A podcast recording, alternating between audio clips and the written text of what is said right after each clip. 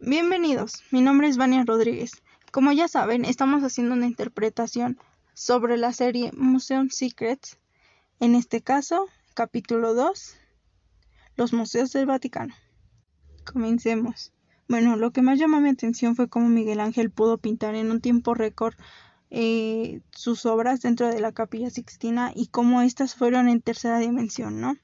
Además de cómo mencionan que esto lo hizo como para callar bocas, porque realmente lo juzgaban por ser un simple escultor.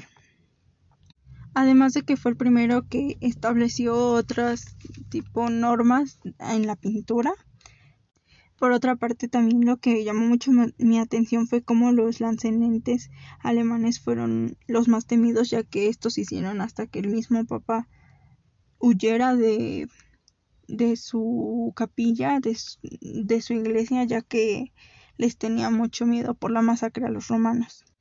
Otra cosa sorprendente eh, fue cómo las colecciones se dividen en nueve museos y cómo eh, se iniciaron las colecciones por el Papa Julio II eh, él, quería que el renacimiento mostrara la perfección del cuerpo, ¿no? Entonces es por eso que todas las esculturas y, las obras de arte eh, muestran principalmente el cuerpo del ser humano.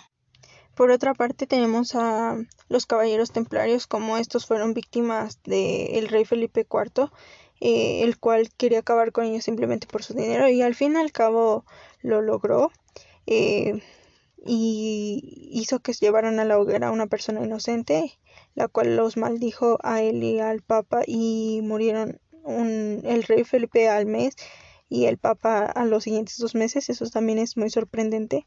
Y no se supo la verdad hasta que del archivo sacaron eh, el papel en donde se explicaba lo que pasó. Otra cosa que llamó mucho mi atención fue en el Museo Gregoriano cómo tienen las momias humanas y que estas a través de la restauración las han podido analizar y saber un poco más de su pasado y eh, explicar cosas que afectan en el presente. Y por último, también me pareció muy importante cómo eh, culparon a Miguel Ángel acerca de la falsificación de la estatua de la Conde, eh, cuando realmente creo que todavía les faltaba investigar más y no simplemente juzgar de cierta forma, a pesar de que sabían que era un buen escultor y, y pues ya. Eh, las cosas que no me gustaron es que existía mucha desigualdad y los nuevos conocimientos que me llevo acerca de este video es cómo la restauración es muy importante en un museo.